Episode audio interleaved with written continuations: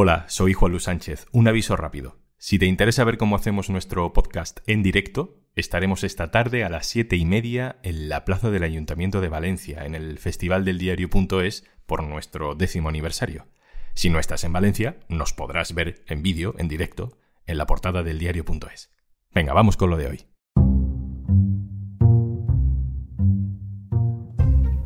Es un país que está muy cerca, del que parece que sabemos mucho, con el que nos sentimos muy identificados. Pero te despistas si la política italiana ha vuelto a cambiar por completo. La ultraderecha acaricia el poder. Hoy en un tema al día, guía básica para seguir las elecciones en Italia.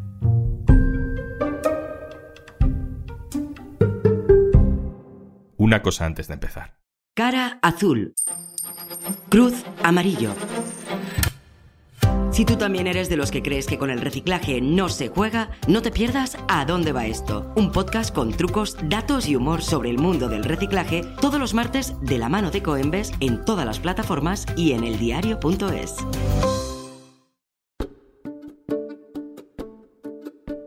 Este domingo se celebran elecciones en Italia. Son unas elecciones anticipadas después de que Mario Draghi, el primer ministro anterior, dimitiera porque los socios de gobierno dejaron de apoyarle. El contexto al que llega Italia en estas elecciones se parece en lo económico al de la mayoría de los países de Europa, es decir, está atravesando una crisis de inflación con máximos históricos superiores al 8%, la guerra de Ucrania se nota en el coste de la vida. Italia es uno de los países europeos más dependientes además del gas ruso. Y en esas estamos ahora. Las encuestas dicen que los partidos de la derecha y la ultraderecha, que se presentan en coalición, ganarán de forma holgada estas elecciones. Que Italia y el centro derecha va a cambiar la tecnocracia liberal de Mario Draghi por el populismo conservador, que lo más probable es un gobierno que esté presidido por Giorgia Meloni. Sí a la familia natural, no a los lobby LGBT, sí a la identidad sexual no a la ideología de género, sí a la cultura de la vida, no al abismo de la muerte, sí a la universalidad de la cruz, no a la violencia islamista, sí a fronteras seguras, no a la inmigración masiva. Aquí la estamos escuchando en un mitin en España hace unos meses, en un mitin de Vox, su partido hermano. Vino a darle su apoyo en las elecciones andaluzas. Y sí a nuestra civilización y no a quienes quieren destruirlo. ¡Viva España! ¡Viva Italia! ¡Viva la Europa de los patriotas! María Ángela Paone, compañera, enviada especial del diario.es a las elecciones en Italia. Hola. Hola, Juanlo. ¿Tiene realmente posibilidad de gobernar la ultraderecha en Italia? Eh, en las últimas dos semanas en Italia no se pueden publicar sondeos eh, y los últimos daban por segura una victoria amplia de la derecha. Hermanos de Italia, el partido de Giorgia Meloni, llegaría primero con alrededor del 25% de los votos. Siendo el primero de la coalición de derecha, hay un pacto no escrito que prevé que el partido que gana las elecciones lidere también el gobierno. Y Giorgia Meloni sería primera ministra, aunque sus socios, Salvini y Berlusconi, no han dado muestra de estar eh, especialmente entusiasmados con esta posibilidad. Pero y es un pero al que muchos se están agarrando en estos últimos días. Los sondeos también daban un 40% de gente que aún eh, no sabe a quién votar y si ir a votar. La ley electoral prevé que un tercio de los escaños se elija con el sistema uninominal, es decir, quien llega primero gana. Y esto suele premiar a las coaliciones fuertes, en este caso a la derecha. Pero si por ejemplo, hubiera cambio en los últimos días y, como se dice, el movimiento cinco estrellas creciera al sur, entonces muchos de estos escaños estarían en juego. La hemos escuchado, pero no la conocemos demasiado, al menos desde fuera de Italia. ¿Quién es Giorgia Meloni? Es la pregunta que se hace todo el mundo en estos días, Juanlu. Mm, ¿Quién es Meloni? ¿Es la Meloni del discurso del meeting de Vox del pasado junio? la mujer de los discursos incendiarios o la líder de la derecha moderada, europea y atlantista de esta campaña electoral? Meloni Empezó muy joven en la política, cuando con 15 años tocó a las puertas de la sede de la sección juvenil del Movimiento Sociale Italiano, que era el partido fundado tras la Segunda Guerra Mundial por los seguidores de Mussolini. Luego atravesó toda la historia de la derecha posfascista y llegó a ser vicepresidenta de la Cámara de los Diputados con tan solo 29 años. Y luego fundó Hermanos de Italia.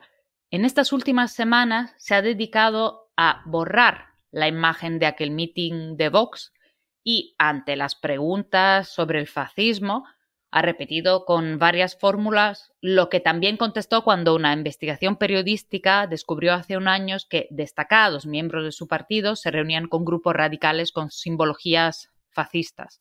Ha dicho, por ejemplo, que los nostálgicos del fascismo son los tontos útiles de la izquierda. Pero esta misma semana un dirigente de su partido en Sicilia y candidato a las elecciones ha sido suspendido por elogiar a Hitler en las redes sociales. Ha sido una suspensión inmediata, porque no quieren que nada comprometa la construcción de una imagen de moderación.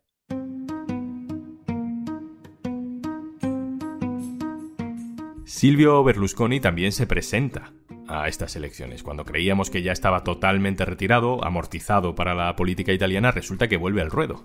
Eh, María Ángela, ¿qué capacidad de influencia tiene y qué pinta de pronto metiéndose de nuevo en este lío? Berlusconi está haciendo una campaña electoral intentando presentarse como la garantía de moderación de esta coalición de derecha. Pero la verdad es que los sondeos le dan un 8%, eh, lo que haría de su partido Forza Italia el socio minoritario no sabemos con cuánto peso real.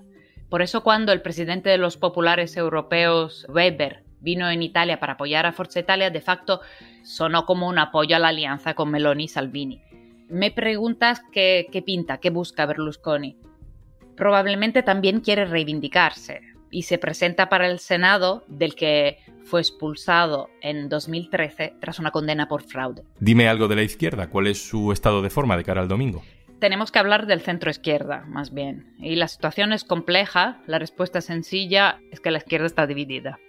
Primero de todo, el bloque, digamos, de centro izquierda está liderado por el Partido Democrático. Su candidato a primer ministro y secretario eh, ya estuvo al frente del gobierno, Enrico Letta, ya estuvo al frente del gobierno durante unos meses entre 2013 y 2014. El PD, pese a todo, sería el segundo partido más votado y junto a sus aliados estaría en torno a un 28-29% de los votos, pero la derecha llegaría al 47. Letta intentó fraguar lo que se llamó el campo ancho, una alianza con el movimiento Cinco Estrellas, pero cuando los Grillini contribuyeron a la caída de Draghi en julio, la alianza murió antes de nacer. De esta coalición de centro-izquierda forman parte también formaciones más pequeñas como Más Europa, de la veterana política Emma Bonino, Izquierda Italia, Europa Verde, que es un cartel que formó la izquierda ecologista. Y luego, además de estos últimos, a la izquierda del PD está también una formación que se llama Unión Popular, liderada por el ex fiscal eh, Luigi De Magistris, que aglutina varias siglas de la izquierda radical y que ha recibido la bendición de Jean-Luc Mélenchon y de Pablo Iglesias, que se han desplazado hasta Roma para apoyar la formación. Todo esto es, recordemos, porque el gobierno de Mario Draghi no ha dado más de sí. Recordemos que Mario Draghi había sido presidente del Banco Central Europeo, que fue elegido no en las urnas, sino mm, fue invitado a ser primer ministro de Italia por las fuerzas políticas que luego le apoyaron. ¿Qué va a hacer Draghi ahora? ¿Qué va a hacer? No lo sabemos. Eh, Draghi ha pasado del rescate del euro al pantano de la política italiana y en los últimos días ha usado tonos bien duros eh, y aunque no explícitamente ha mandado algunos dardos hacia Meloni y Salvini. En una rueda de prensa hace unos días eh, dijo que habría que pensar bien en los aliados que se eligen. Y era el día después de la votación en el Parlamento Europeo sobre el hecho de que la Hungría de Orbán ya no es una democracia plena. Y en esta votación, Hermanos de Italia y la Liga, junto a Vox, votaron en contra de la resolución. Muchos en la campaña electoral reivindican eh, lo que llaman la agenda Draghi, el legado de Draghi lo hacen sobre todo los del llamado terzo polo, partidos del centro liberal, que abiertamente dicen que eh, les gustaría volver a ver al ex banquero central en Palazzo Chigi, algo que él de momento y tajantemente ha descartado. María Ángela, ¿qué temas han centrado la campaña? ¿Qué es lo que se supone que va a decantar el voto indeciso? Pues ha sido una campaña electoral corta donde realmente las propuestas han quedado desdibujadas y donde se ha debatido más sobre Ucrania eh, y Hungría que sobre medidas realmente concretas para el día después de las elecciones. La izquierda ha intentado poner el acento sobre la amenaza para los derechos civiles adquiridos que un gobierno de la derecha ultra supondría. La medida que la derecha ha propuesto, la medida de más calado desde el punto de vista institucional, sería una reforma del Estado en sentido presidencial, con la implantación de un presidencialismo sobre el modelo francés y la elección directa del jefe del Estado. Algo que en Italia siempre ha despertado, siempre ha suscitado muchas resistencias. Italia es una república parlamentaria y surgió así tras la Segunda Guerra Mundial para evitar el retorno del hombre solo al mando. Otra de las medidas de la que se ha hablado y que sería por otra parte realizable porque contraria al derecho internacional es lo que Meloni llama el bloqueo naval en el Mediterráneo para impedir la llegada de inmigrantes.